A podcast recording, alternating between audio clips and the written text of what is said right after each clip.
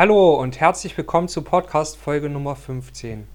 In dieser Folge geht es um die menschliche Tendenz, einen Verlust höher zu bewerten als den gleichen Wert im Gewinn.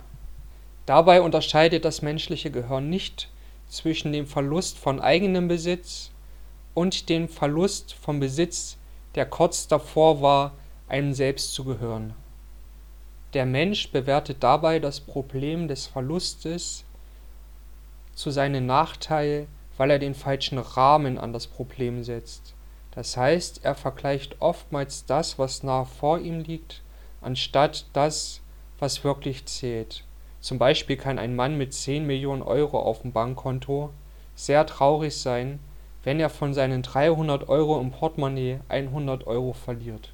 Gerade in religiösen Gruppierungen oder in Gruppen mit einer gewissen Ideologie gibt es ein besonderes Gruppenphänomen, nämlich das, dass Andersdenkende, die nicht die gleiche Weltanschauungen teilen, diskriminiert werden. Das begründet Charlie Munger darin, dass wenn diese andersdenkenden Ideen verteilt werden, der eigene Einfluss zurückgeht, das heißt, die Menschen verlieren etwas aus ihrem Besitz, auch wenn es nur geistiger Besitz ist. Immer da, wo Menschen energisch ihre Ideen verteilen, kommt es zu starken kognitiven Dysfunktionen. Dabei spielt natürlich auch die Tendenz, Inkonsistenzen zu vermeiden, eine Rolle, genauso wie die Angst, etwas zu verlieren.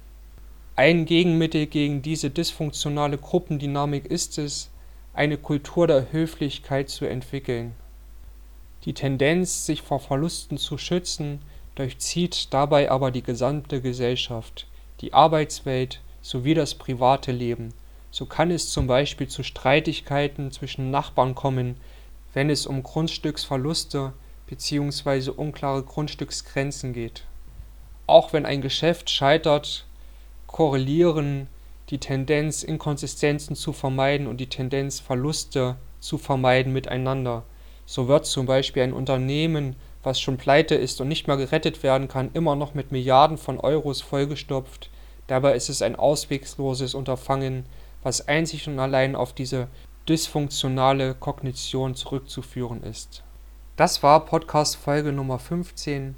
Wenn dir diese Folge gefallen hat, dann lass gerne einen Kommentar da und folge mir auf Instagram und LinkedIn. Wenn du mich unterstützen möchtest, bewerte mich bitte bei iTunes mit 5 Sternen.